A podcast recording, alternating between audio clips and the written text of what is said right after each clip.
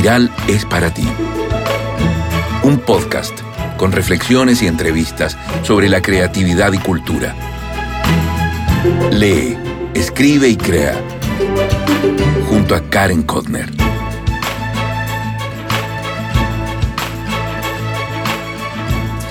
Hola, hola, ¿cómo estás? Soy Karen Kotner, periodista y escritora. Te doy la bienvenida al programa 65 de Espiral, tu podcast de literatura y creatividad. ¿Te gusta la fotografía? ¿Quisieras aprender un poco? Hoy en la entrevista de Espiral tendremos por primera vez a un fotógrafo de una trayectoria insuperable, Luis Poirot. Nadie diría que tiene 80 años, pues él sigue trabajando y muy, muy activamente. Él es uno de los grandes referentes de la fotografía en Chile y en el extranjero. Actualmente vive y trabaja en Santiago. Realiza talleres de fotografía. Fue agregado cultural en la Embajada de Chile en Bélgica. Residió y trabajó en Estados Unidos, además de actor y director de teatro. Bueno, las fotografías de Luis las encuentras en colecciones de todo tipo, como las del Ministerio de las Culturas, las Artes y el Patrimonio en Chile, en la Librería del Congreso de Washington, el Museo Reina Sofía en España. Ojo, Luis está viajando en estos días a España a una, a una exhibición. Imagínate, es la primera vez que lo hace desde que irrumpió el COVID en nuestro querido planeta. Bueno, y así, Suma y sigue. Ha publicado más de 10 libros y hace algunos meses salieron estas dos joyas. Autorretratos, conversaciones con Luis Poirot, de Francisco Moat por editorial Huders. Y el paisaje es el rostro. Ciento y tantas escritoras y escritores chilenos de editorial LOM. Ojo, ambos libros pueden ser tuyos, porque los estaré sorteando en las redes sociales. Sígueme y para que estés atento. Ahora te invito a escuchar la primera parte de la entrevista a Luis Prot. Recuerda, mañana saldrá la segunda. Recuento personal. ¿Puedo hacer un recuento personal de lo intensa que ha estado mi vida en el último tiempo? Lo intentaré. En el episodio anterior, en el que te conté por qué me gustaba bailar, aún seguía vacaciones qué lejano se ve. Y solo han pasado 15 días. Me encantaría decirte que he bailado, pero no. Hace poco tuve una celebración e iba preparada para bailar, lo prometo. Estas horas, que son rondas típicamente judías, que en cualquier celebración judía hay horas. Entonces, sí, pero no pude. Resulta que estaba muy elegante, con un vestido precioso que no me ponía hace dos años o más, ya que en Chile hemos estado muy encerrados, inicialmente por el toque queda cuando fue el estallido social en octubre del 2019 y luego por el querido llamado coronavirus. Bueno, el vestido quedó guardado en mi closet. La cosa es que me arreglé, me peiné, me maquillé. Me sentía un poco extraña, así, producía como que uno pierde la costumbre si eres mujer te ha pasado o si eres hombre también te puede haber pasado. Bueno, el cóctel empecé con unos mareos y después me vinieron unas náuseas. Si bien no fue nada, tuve que sentarme y ser una mera observadora de los bailes. En otro tema tengo varias novedades y buenas.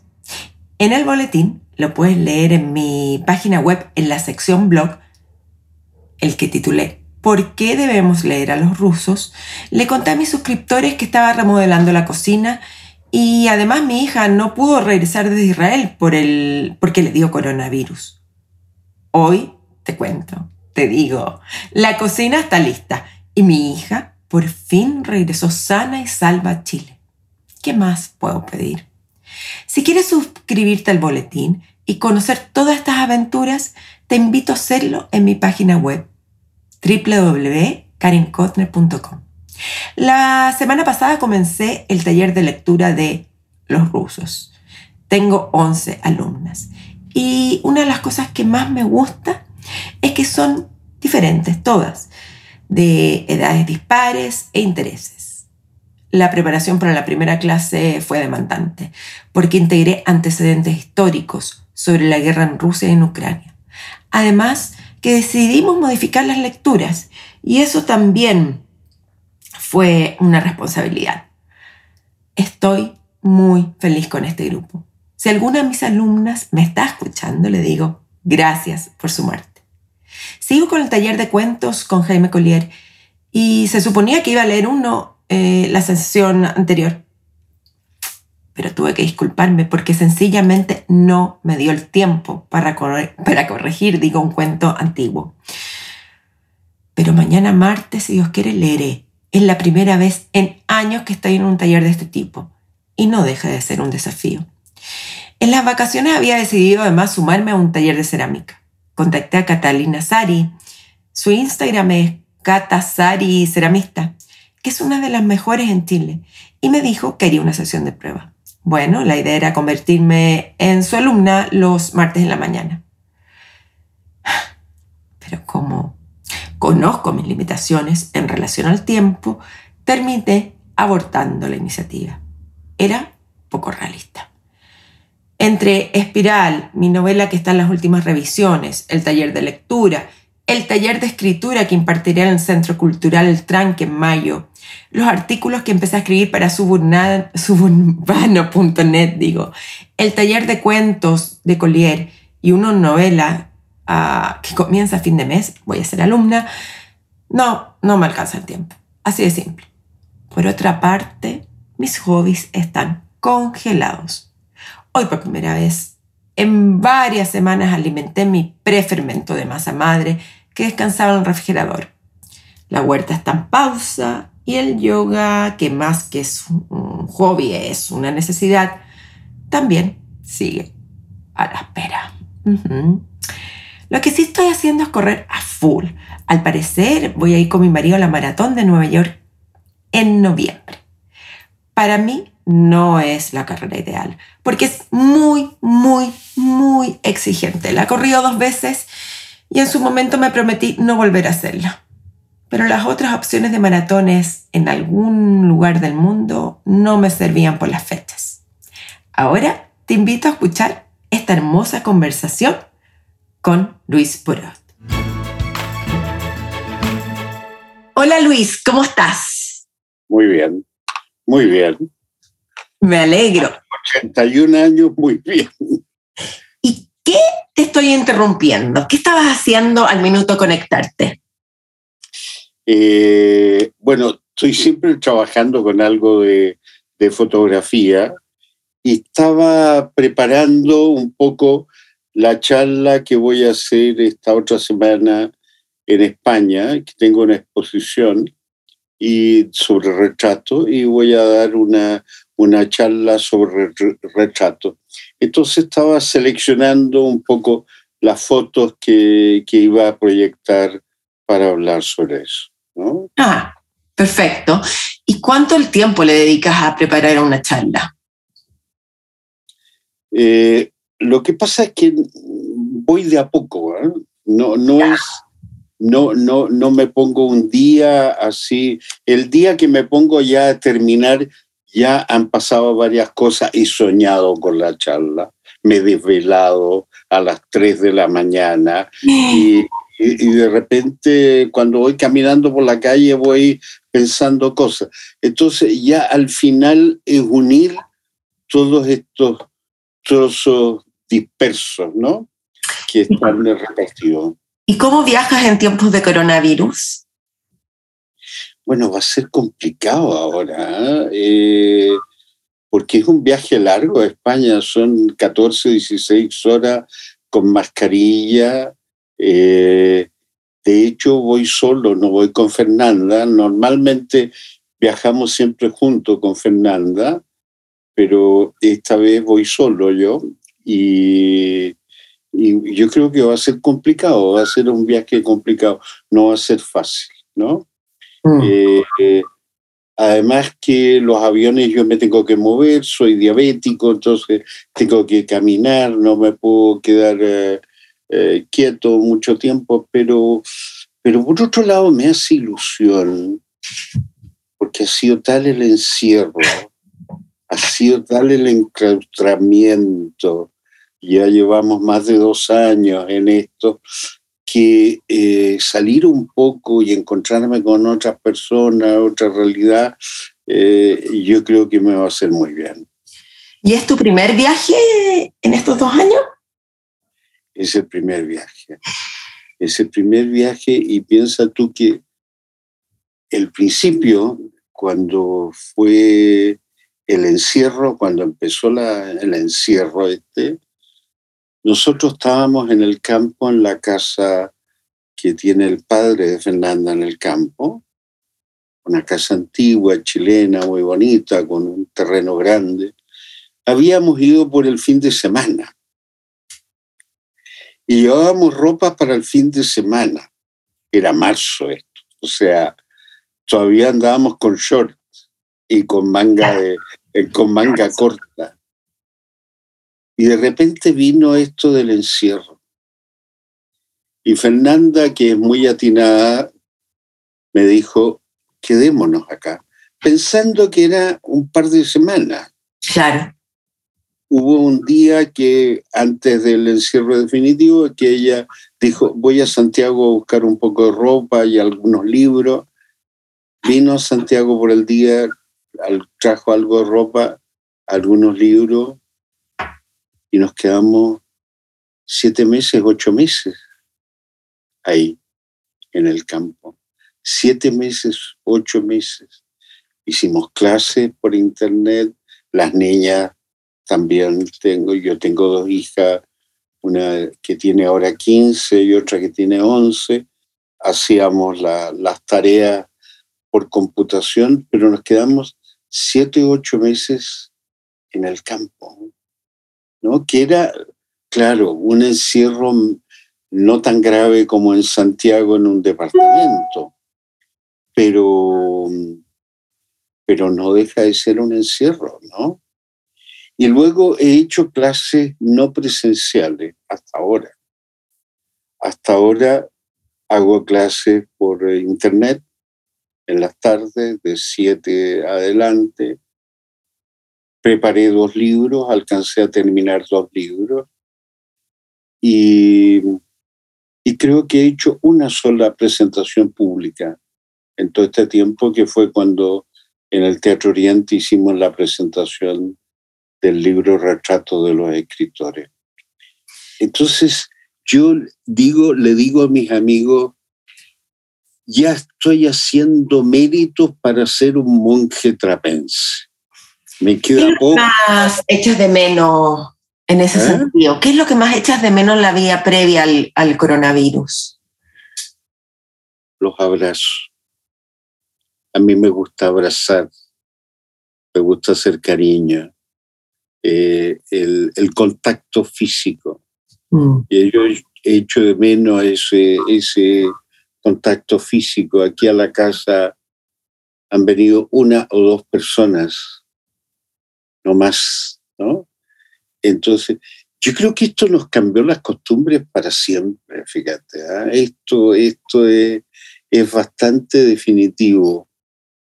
Y echo de menos eso. Ahora, por otro lado, yo siempre he sido una especie de lobo solitario.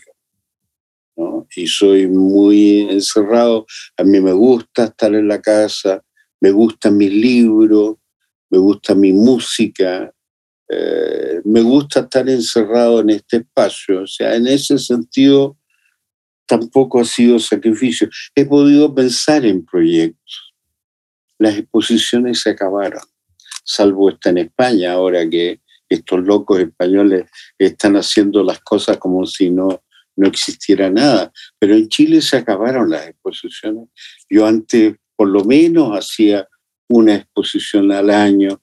Eso me gustaba mucho porque tenía una relación y un contacto con la gente. ¿no? El oficio de fotógrafo es solitario, tú estás solo, te paseas solo, te, entonces eh, la exposición es el momento, yo voy a las exposiciones y hablo con la gente. no es para que me digan, oiga, maravillosa su fotografía, sino que me gusta saber qué es lo que les pasa a ellos con la fotografía, conversar, tener un, una especie de, retorno de eso. Eso lo echo de menos. En, a fines del año pasado, el 2021, se publicó el libro, y aquí estoy leyendo, Autorretratos, Conversaciones con Luis Puirot, de Francisco Moat. Es un tremendo libro. Ahí porque tuvieron una conversación de cuatro años. ¿Cómo fue esa experiencia? Yo creo que fue muy buena. Desde el principio, yo le dije a Pancho, mira, yo voy a hablar sin filtro. Después si hay que podar algo, lo veremos después pero una conversación de este tipo no tiene sentido si yo me estoy censurando en el momento de hablar. Entonces yo voy a hablar con la mayor sinceridad y verdad posible. Y a lo mejor te voy a contar cosas que no he contado nunca. Y así fue. Y también Pancho me contaba cosas Pancho pasó por momentos también muy dolorosos, la muerte de su padre, que fue un momento muy duro para él y que, que suspendimos un tiempo las conversaciones porque él tuvo que vivir su duelo. Yo le dije, yo lo entiendo, para mí la muerte del padre fue un duelo que todavía me surge, ¿no? Entonces, eh, fíjate que me acordé de cosas en esta conversación que no me acordaba. Surgieron cosas que, que, tenía escondidas por ahí, en un rinconcito, en un cajón, como dice Serrat, la canción de Serrat, ¿no? en un cajón y uno cree que no están, y están ahí, y de repente, de repente surgen. Y eso era la habilidad de Muad. Muad creó una atmósfera de confianza, de intimidad. No era un entrevistador, ¿no? Entonces, los dos estábamos viviendo una experiencia. Y él también, como te digo, me contaba cosas de su vida y, y, eso facilitó el, el, encuentro. Facilitó también que fuera en el tiempo. De repente pasaban semanas que no nos veíamos. Y cuando yo vi el libro, yo habían cosas que ya ni me acordaba que había. ¿No? ¿Te arrepentiste algunas que aparecieron o no? Hubo un par de cosas que yo le pedí, le dije, mira, esto más vale dejarlo fuera porque son confidencias familiares que no le interesan a nadie, que no tienen que ver con mi trabajo, que no, que no influyen en mi trabajo y que son un desahogo que yo tuve contigo en algún momento, pero que no tienen mayor importancia. Entonces que van a teñir quizá el libro de una cosa que no, que no tiene interés. Entonces mejor olvidemos esas cosas, dejemos, dejémoslas fuera. Algunas él no estaba muy de acuerdo, quería, quería incluirlas, pero en fin, él fue respetuoso absolutamente en, en mis deseos. ¿Y a qué edad comenzaste con esta, más que entrevista, te diría, esta conversación íntima con Francisco Moat? ¿A qué edad? Bueno, si eran hace cuatro o cinco años atrás, a los 75, 76, ¿no? Eh, y, era, era divertido porque yo le decía, oye, tenemos que darnos prisa porque a esta edad yo no sé cuándo te ataca el Alzheimer, a lo mejor tú vas a tocar el timbre, vas a llegar un día y yo te voy a mirar y te voy a decir, ¿y usted quién es? ¿No? Entonces ya no, me voy a acordar de nada. Entonces eh, tenemos que apurarnos mientras, mientras tengo memoria. afortunadamente todavía tengo memoria. Ah, Y, y- y le digo a, a, a- a Fernanda, pégame una patadita cuando empiece a decir más tontera de las habituales. Entonces, para ponerme en alerta que ya, que ya llegó la, la, la, la- vejez de ese tipo. Y mm, tengo buena memoria, pero para lo que me interesa. No me acuerdo nunca de los números de teléfono. De- nunca. si siquiera antes, antes cuando no. nunca, ni de los 20 años. Eh, En esa época que existía la guía teléfono, yo iba a un teléfono público y tenía que llamar a mi casa y tenía que buscar mi número en la guía teléfono o en la guía teléfono el, el número de teléfono de mi, de mi madre para llamarla. Ah, a ese nivel, ni siquiera. Nunca, nunca, nunca, jamás. Eh, eh, hay claves que las estas claves del teléfono, del banco, Mm, las tengo que tener anotadas en un papel porque nunca me acuerdo de esas. Pero lo que tiene que ver con lo que me interesa, con las clases, con mi oficio, eh, los fotógrafos, fechas, datos, nombres, de eso me acuerdo absolutamente. Y yo puedo dar una charla de una hora y media, dos horas, sin llevar un solo apunte mira. y citar cosas absolutamente de memoria. De eso tengo, de eso no, no, no, absolutamente no me falla, ¿no? Luis, hablaste al comienzo, digamos, de esta conversación del ser padre. Eres un padre ya adulto, tercera edad, de niñitas jóvenes. Eh, eres un cierto padre también de la fotografía chilena. Eres padre de otro hijo. Y tuviste un padre también bastante peculiar el- al comienzo de tu, vida, ¿no? Sino, ¿Cómo fue ese vínculo? Bueno, fue una, una relación curiosa porque fue un padre distante. Yo nací en diciembre de 1940, el 13 de diciembre, soy Sagitario, y en febrero del 41, o sea, dos meses después de que yo había nacido, mi padre partió como voluntario en un barco desde Valparaíso a unirse en Londres a lo que eran los franceses libres del general de Gaulle, los que peleaban contra los alemanes cuando Francia ya se había rendido. Entonces yo no conocí padre en la primera infancia. Mi madre tuvo que empezar a trabajar para alimentar a mi hermana mayor, que tenía cinco años más que yo, y a mí. Entonces estaba la pobre todo el día en una oficina haciendo un trabajo infame. No tenía ninguna calificación ella. Trabajaba muchas horas la pobre. Y yo quedé con mi abuela paterna, la madre de mi padre, que me crió. Y ella fue padre y madre para mí. Mm, Entonces, ella era de una ternura conmigo infinita, era de una complicidad que me acompañó hasta que ella murió. Fue confidente toda la vida mía. Teníamos el idioma secreto, nosotros hablábamos en francés para que no nos entendieran los otros nietos que no hablaban tanto francés. Éramos muy cómplices.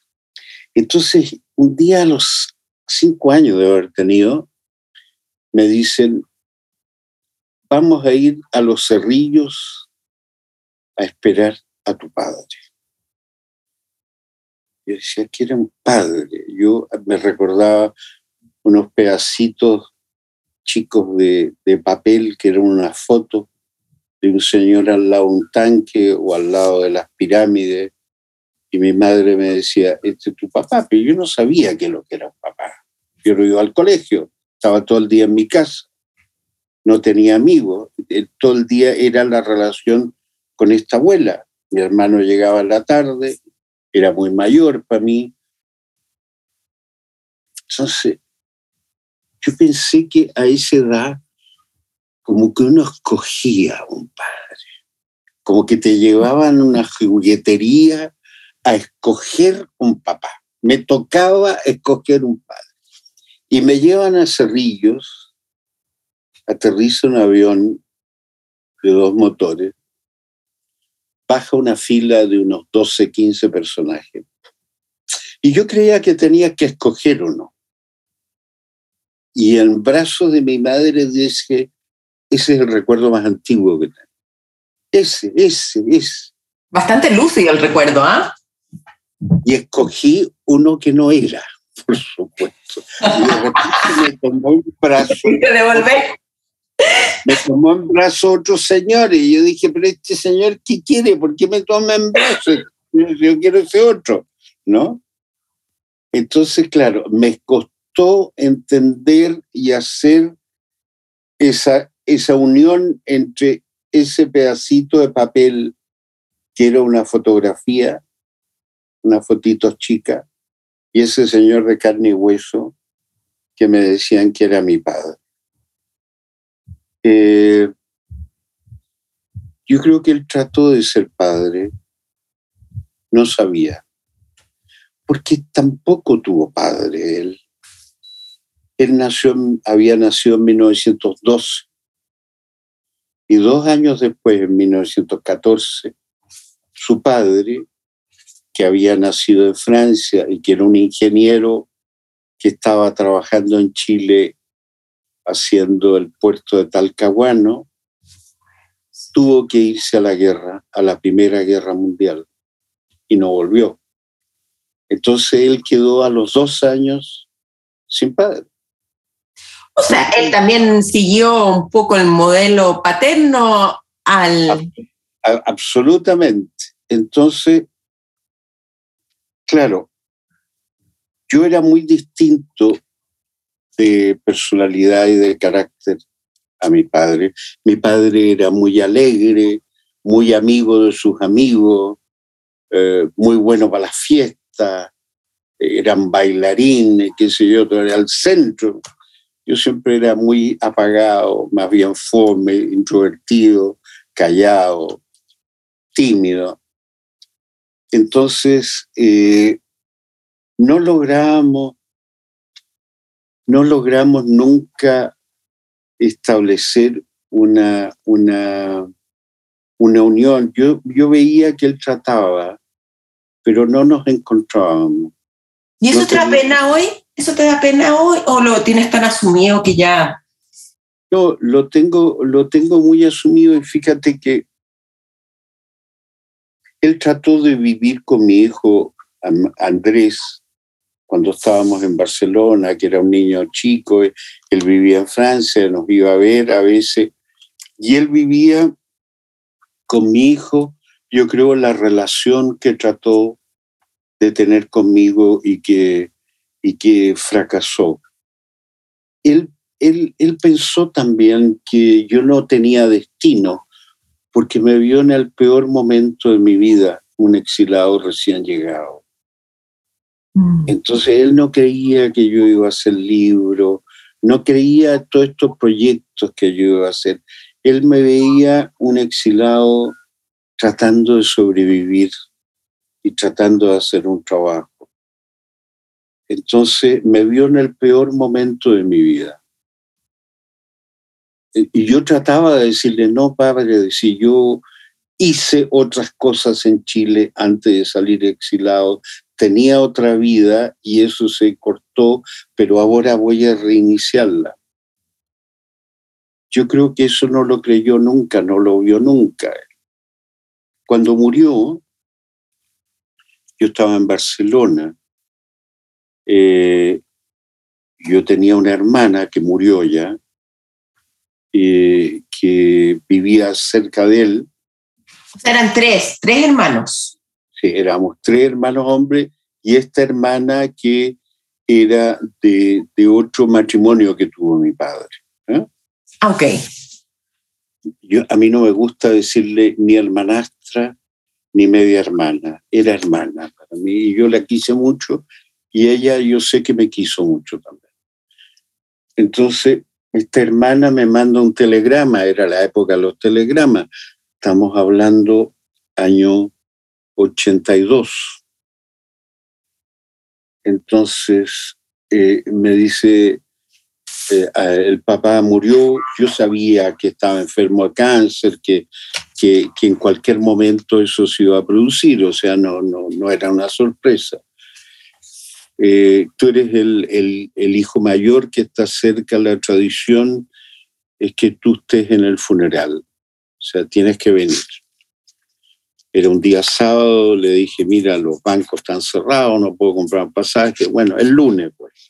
¿Pero tú estabas exiliado en ese minuto en Barcelona o estabas viviendo como tus propias ya? No, yo ya había, había sido un exilio voluntario. Ok. Había vivido primero dos años en Francia, yo llegué a Francia, primero dos años, y después ya estaba en Barcelona. Entonces, me llevaron al hospital y me mostraron algo que no deberían haberme mostrado.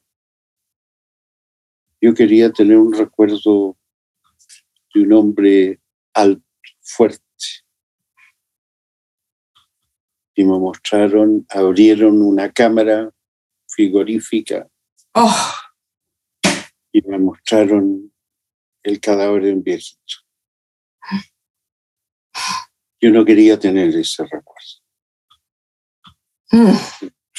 Después fue el funeral. Eh, el mejor homenaje que le hizo Francia no fue porque fue un veterano de guerra, sino cerró el bar que estaba frente a la oficina donde él iba todos los días a tomarse un traguito y que era el cliente habitual. Ah. Cerró el bar, fue el dueño del bar y los clientes habituales fueron al funeral. Ese fue el mejor homenaje. Luis, una cosa que, que ahora estoy, se me acaba de ocurrir, no sé si lo has pensado. A ver, eh, Borges, Jorge Luis Borges, tuvo problemas a la vista. Estoy nombrando algunos. Beethoven, a la audición. Y tú eres un hombre que ha sufrido, tiene una relación intensa con sus ojos. Para los que nos escuchan hoy día, de partida tuviste una alergia muy fuerte cuando eras niño, ¿no? Que te impedía ver la luz y que me dejaba encerrado en una pieza oscura con mi abuela. Literalmente en una pieza oscura. Literalmente en una pieza oscura. Entonces, mi abuela, yo estaba ahí horas solo, mientras mi abuela ordenaba la casa, preparaba, y después ella iba y se sentaba al lado mío y me contaba historias en francés o cantaba mm. y me acompañaba. ¿no? Hasta que yo lentamente a las dos, tres de la tarde me ponía unas compresas de algodón con té para despegarme una verdadera costra que tenían los ojos. ¿Qué edad tenías, Luis? Bueno, desde los cuatro años, cinco años. Pero eso se te detuvo en algún minuto o te acompañó a lo largo de tu vida se, terminó como a los 12, 13 años, ¿no? Y era siempre en la primavera. Y entonces lentamente yo empezaba, yo creo que también por eso la oscuridad empecé a imaginar muchas cosas. Imaginaba, me contaba historias, y, y fui creando un mundo en que yo me podía alimentar solo. ¿no? Y la presencia de mi abuela. Bueno, para terminar con lo de mi padre, vino el funeral muy protocolar en un pueblo cerca de París, el ataúd en tierra y el señor de las pompas fúnebres como un maestro de ceremonia me pasa la pala y me dice, usted es el hijo mayor, usted lo entierra primero. Y yo tuve que pescar la pala, la piedra, la tierra que cayeron sobre el ataúd. Y después a todos los que fuimos al funeral. Y encuentro que era hermoso porque realmente fuimos a enterrarlo. Yo me fui de ahí y en ese momento entendí lo importante que había sido ese hombre en mi vida, que había vivido pocos años, había sido mucho más presente mi madre y mi abuela, pero él me dejó una cosa que en ese momento me di cuenta. Él se unió en 1941 a una causa que él creía que era la justa, pero en ese momento eran los que perdían. Inglaterra estaba a punto de rendirse con los alemanes, Francia se había rendido, esa era una guerra que tenían perdidos. Y él se fue a unir con ese grupo, ¿no? Porque era lo que él creía que tenían una razón ética. Y a mí me dejó eso. Y creo que fue mucho más importante eso que me corrigiera las notas o que me tomara la mano o, que me hiciera añoño. Esa fue una algo que me ha marcado hasta el día de hoy. Uno tiene que estar donde uno cree que es la razón y no la conveniencia. ¿Cuáles han sido esos momentos para ti que después de haberte dado cuenta de este mensaje tan potente, ¿los podido aplicar? Han sido varios, varios momentos en mi vida, varios momentos en que he tenido que tomar opciones.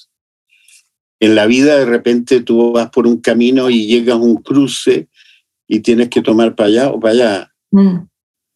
Y eso es, en ese momento han sido esas distintas opciones la que, la que yo me ha ayudado esa, desde, desde cosas personales y dolorosas, la decisión de divorciarme y separarme de, de mi primera esposa.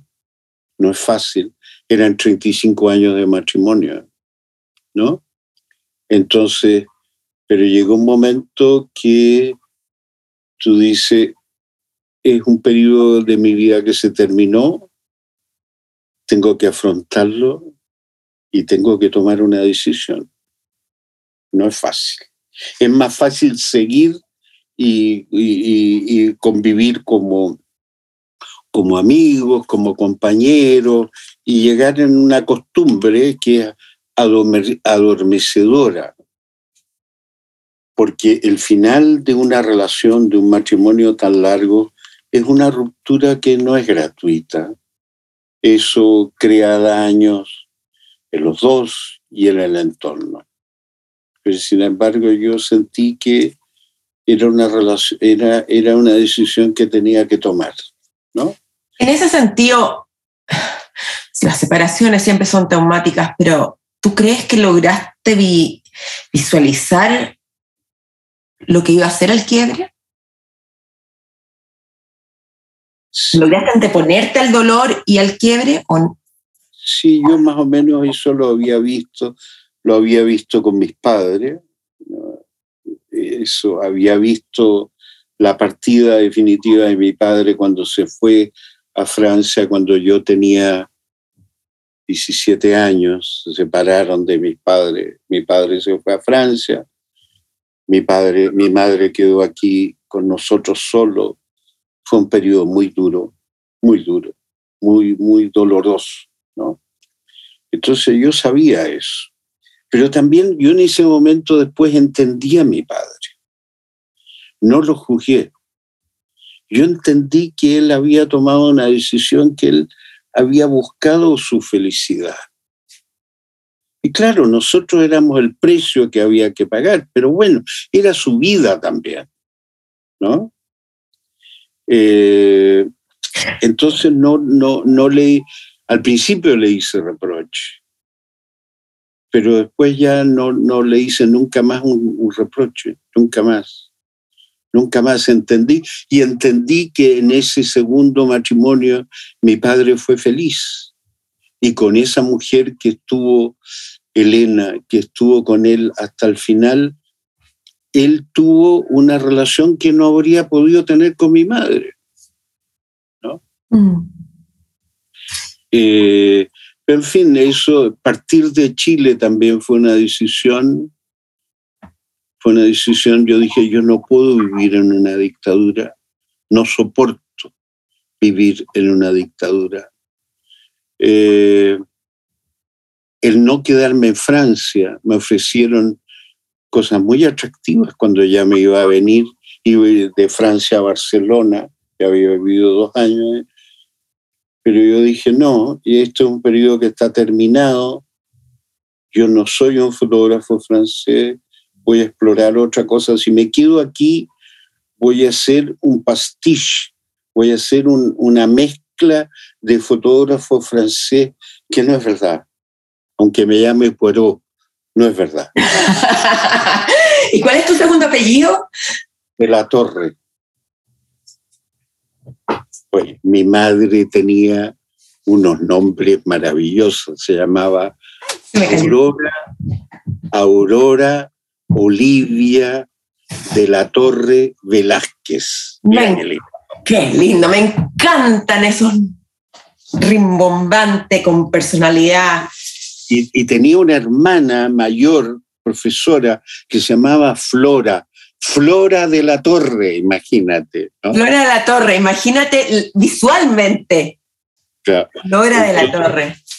Y, y, yo una vez le pregunté, bueno, ¿y cuánto llegaron ustedes de España? Le pregunté a mi madre. No, me dijo, si, si no veníamos de España, mi abuelo me dijo venían arrancando de Argentina de no me acuerdo qué dictadura, o sea que esto también está en la familia, ¿no? Entonces, el de la torre venían de Argentina, no venían directamente de España, ¿no? Y entraron por el norte y trabajaron, mi abuelo fue, trabajó en Mina, yo lo alcancé a conocer, el, el padre de mi madre, don Adolfo, que según decían se parecía a mí, en los ojos achinados, en que era callado como yo, éramos herméticos. Nosotros nos queda, eh, él me quería mucho porque nos podíamos pasar horas sentados los dos, cada uno leyendo algo sin hablar media palabra, ¿no? Y él, él le gustaba eso, ¿no? Él se parecía a mí. Y, y, Hoy en día nos podemos quedar horas sin hablar media palabra, pero pegados a un libro, a un teléfono. Sí. Y, y ¿cómo se llama? Eh, entonces, bueno, han sido varias, varias los momentos, el decidirme operarme, que era una operación del ojo mm. complicada, ¿no? Eh, bueno, algunas decisiones equivocadas también he tomado, por supuesto, ¿no? No, no siempre uno hace lo que, lo, lo que debe ser. Pero ese, como te digo, esa, esa nunca, nunca he buscado escalar posiciones de poder. ¿no? Nunca no he querido ser jurado, evito ser jurado de concursos de fotografía, cualquier cosa de esa eh, que, signifique un poder, ¿no? O, tener poder dentro de las estructuras culturales, que, también es una tentación muy, muy de muchas personas. No, yo no. Yo, yo soy un fotógrafo que hago mi trabajo y, Y, y, punto. No, no, no estoy ejerciendo poder ni juicio sobre nadie. Luis, ¿qué son los ojos? Bueno, ¿qué es la visión? ¿Qué es la luz? o la oscuridad. Un cuarto oscuro. Y eso que tú dices, bueno, eso me persigue hasta hoy día. ¿eh? Tú ves que me lagrimeo un ojo porque mm. no tengo lagrimal.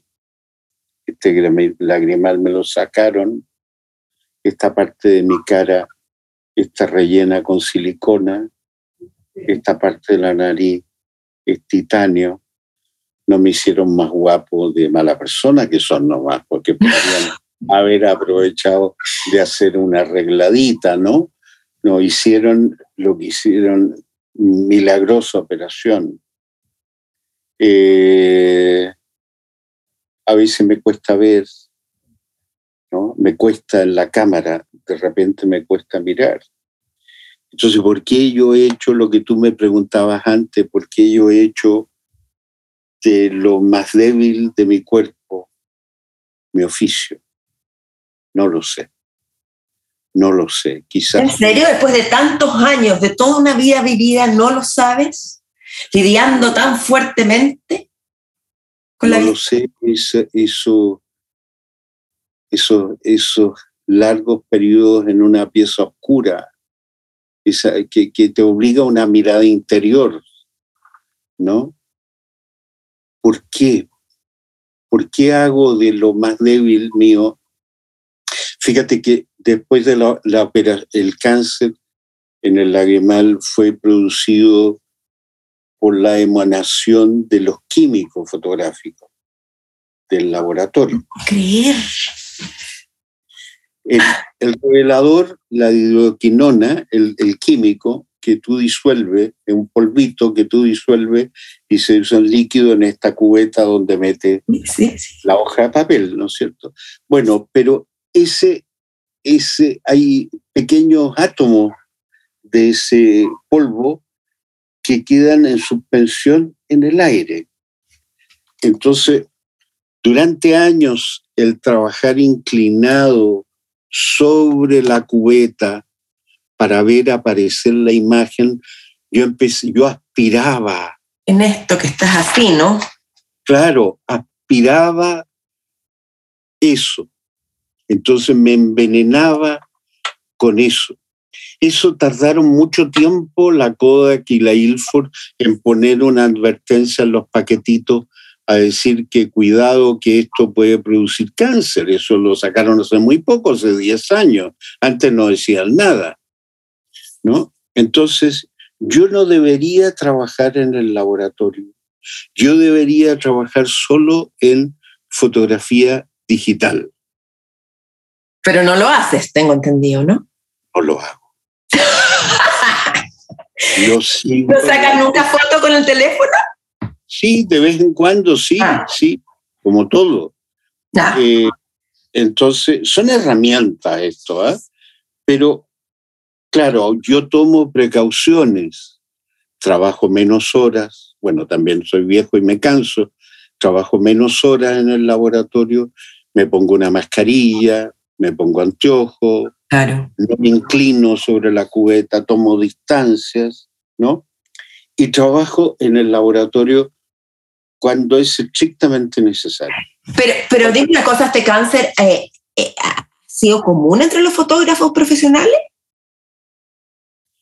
Yo no, sé si a los otros les ha pasado. El, el médico que me operó en Miami que era especialista de cáncer en la cabeza, me dijo que él había tenido dos casos, un pintor y yo, que eran por emanaciones.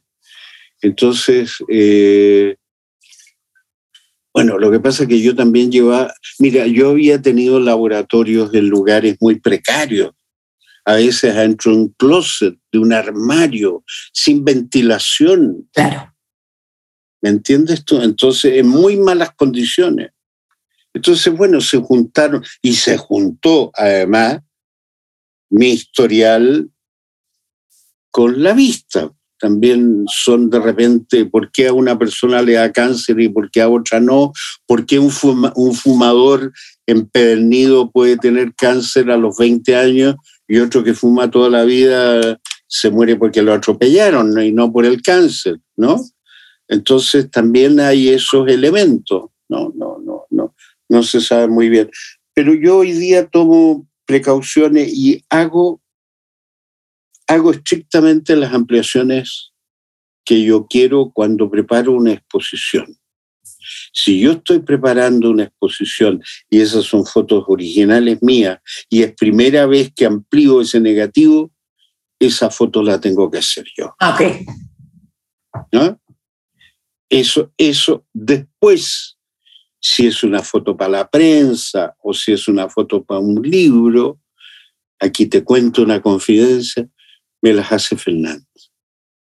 Hmm. Porque Fernanda trabaja muy bien en el laboratorio, no solo muy bien, excelente. Ella trabaja mejor en el laboratorio que yo.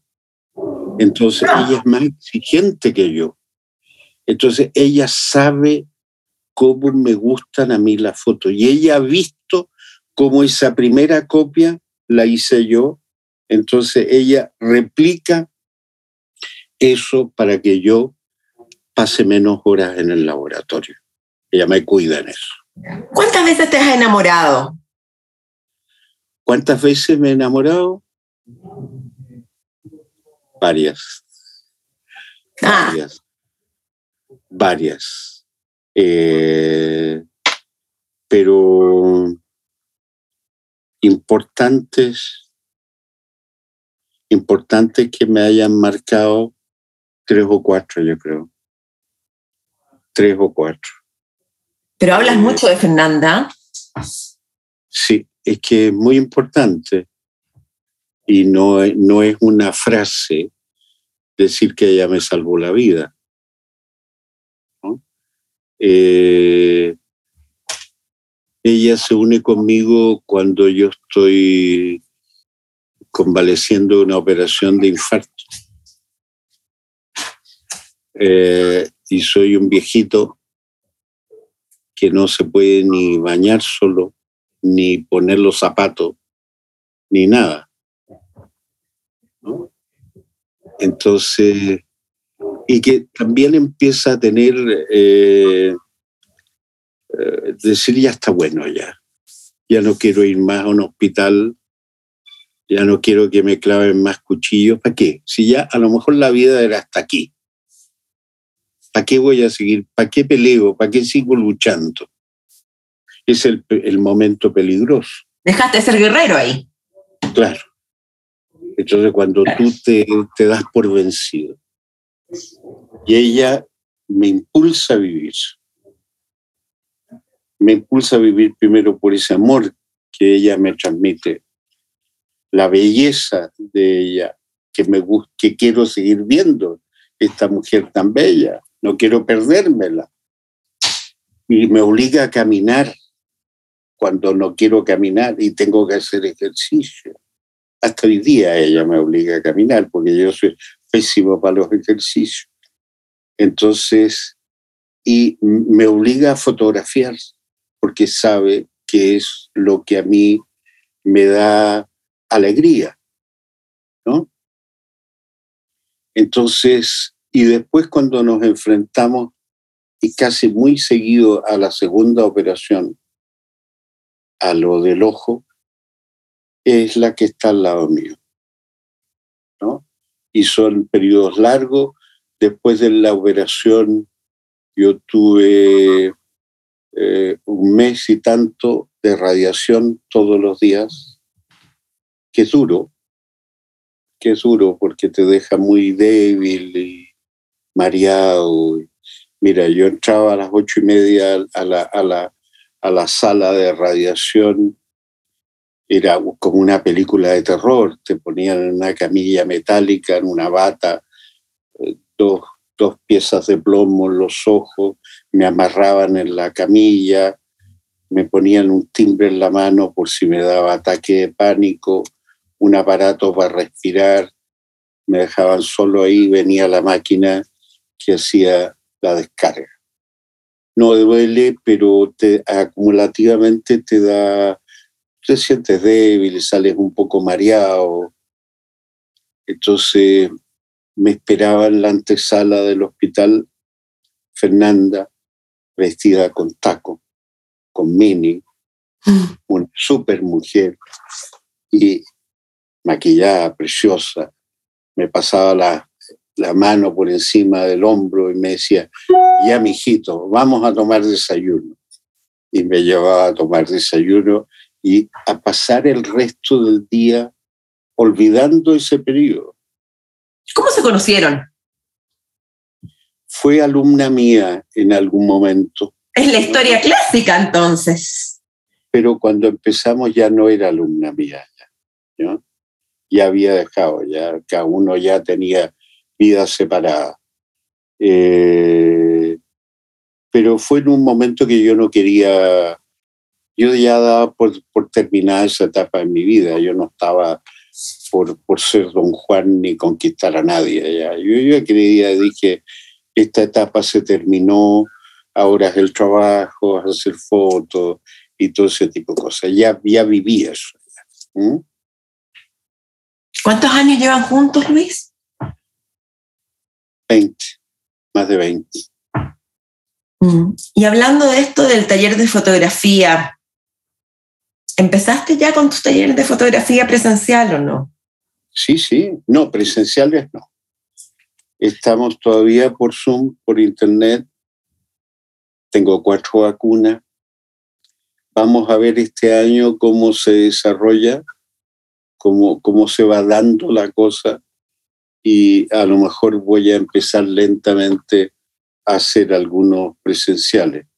¿Cómo se enseña la fotografía no presencial? Porque igual es esto mismo, la manipulación, eh, eh, eh, hay todo un proceso, entonces... Y hay son, talleres, son talleres que son distintos porque no es tanto aprender a manejar una cámara, porque las personas que vienen a estos talleres, incluso muchos, sacan fotos con el teléfono. Ah. ¿Y eso cómo te lo tomas tú? No, bien, pero sé que lo importante en la fotografía es aprender a ver. Fotógrafo es aquel que mira de una manera especial. O el que elige, dijiste tú. El que elige ¿Eh? también dijiste una vez. El que elige. Yo tengo por aquí anotado a, un encuadre, a una lección sobre una gran espacio. Selecciona un espacio y selecciona un momento. Y mira, mira, hay fotos que yo he tomado, pero que están en mi cabeza, pero que no están en un negativo o en un papel, porque no tenía cámara. Pero la foto la hice, la tomé, la tengo aquí. No la puedo compartir contigo, te la puedo contar pero, pero la foto la hice. Entonces, ¿qué es, lo que, ¿qué es lo que compartimos con los alumnos?